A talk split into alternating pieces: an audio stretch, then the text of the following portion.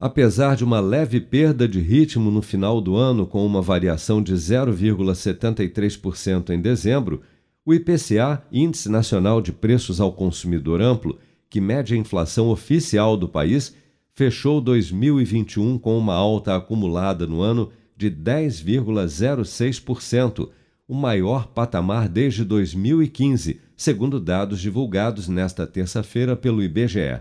O índice, apesar de ter ficado abaixo do esperado por analistas financeiros entre os meses de novembro e dezembro, representa quase o dobro do teto da meta estabelecida pelo governo para 2021, de 5,25% no ano.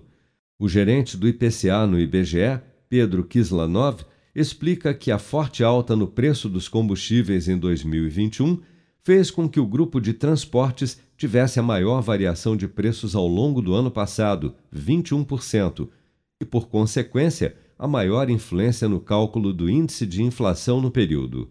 Essa alta está relacionada principalmente ao comportamento do preço dos combustíveis, em particular da gasolina e do etanol. Apenas em abril e dezembro nós tivemos queda nos preços dos combustíveis, e o etanol fechou o ano com uma alta de mais de 62% e a gasolina de mais de 47%. Outro destaque foi o grupo habitação, com alta de cerca de 13%, e a maior contribuição nesse grupo veio da energia elétrica. Nós tivemos bandeira amarela nos quatro primeiros meses do ano, depois bandeira vermelha patamar 1, vermelha patamar 2, até chegar à bandeira de escassez hídrica, que está em vigor desde setembro. O agravamento da crise hídrica levou ao acionamento de bandeiras com cobranças extras cada vez maiores, e além disso, nós tivemos reajustes tarifários em várias regiões de abrangência do índice.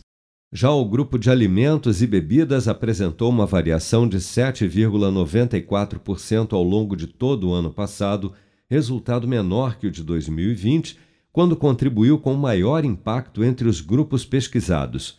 O INPC, Índice Nacional de Preços ao Consumidor, que calcula a inflação das famílias com rendimentos de até cinco salários mínimos, fechou 2021 próximo do IPCA com alta de 10,16%, 4,7% acima do registrado em 2020.